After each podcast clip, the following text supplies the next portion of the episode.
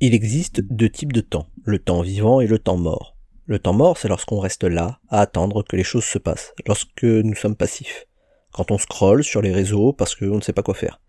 Le temps vivant, c'est lorsque nous prenons les commandes, c'est lorsque nous sommes actifs, lorsqu'on apprend, lorsqu'on expérimente, lorsqu'on se plante, lorsqu'on grandit, lorsqu'on vit.